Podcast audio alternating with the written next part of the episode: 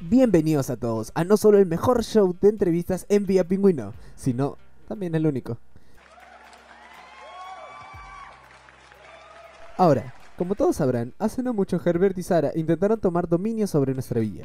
Y en reconocimiento a nuestros héroes, hoy daremos inicio a las historias de Moki, quien se encuentra aquí con nosotros. ¿Algo que quieras decirle a tus fans? Oh, oh, hola a todos chicos, realmente estoy muy emocionada de estar aquí y al mismo tiempo muy nerviosa, pero espero que podamos divertirnos. Gracias Moki. Ahora, vamos a lo que todos los pingüinos están preguntando últimamente. Claro, podemos empezar ya. Permíteme abrocharme un poco el saco, al parecer estoy un poquito gordita. ¿Cómo no, mi querida Moki? Ahora, nos encantaría saber de dónde sacaste esas ganas y fuerzas para proteger a toda Villa Pingüino de los malvados planes de Herbert.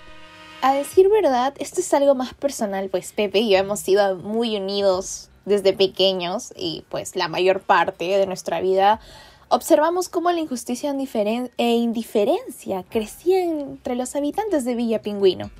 Interesante lo que nos cuentas, Moki.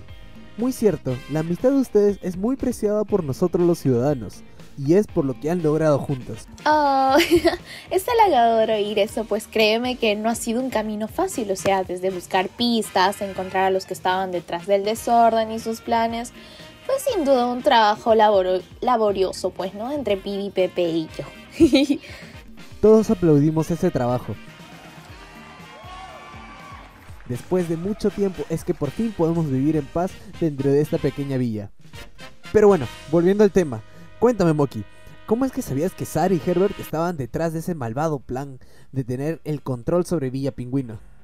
Pues Piri fue muy astuto e inteligente en descubrir la verdad. Mucho antes nosotros manteníamos una relación amistosa con ellos, pero como que finalmente nos separamos al tener ideas muy muy diferentes.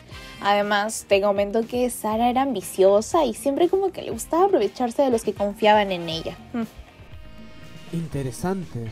Por mi lado, puedo recordar cómo Sara mostraba todo lo contrario y trataba de dividir a la villa. Hubo más de una ocasión donde nos quiso hacer creer que ustedes eran los malos. Fue difícil de creer. Habían ciudadanos de su lado como otros que no. Yo sí les, yo sí estaba de su lado, créanme. Eso, y fue por esa misma razón que nos separamos, pero ahora ya no hay de qué preocuparse, o sea, Pibi y yo nos hemos encargado de que paguen por las maldades que causaron en Villa Pingüino.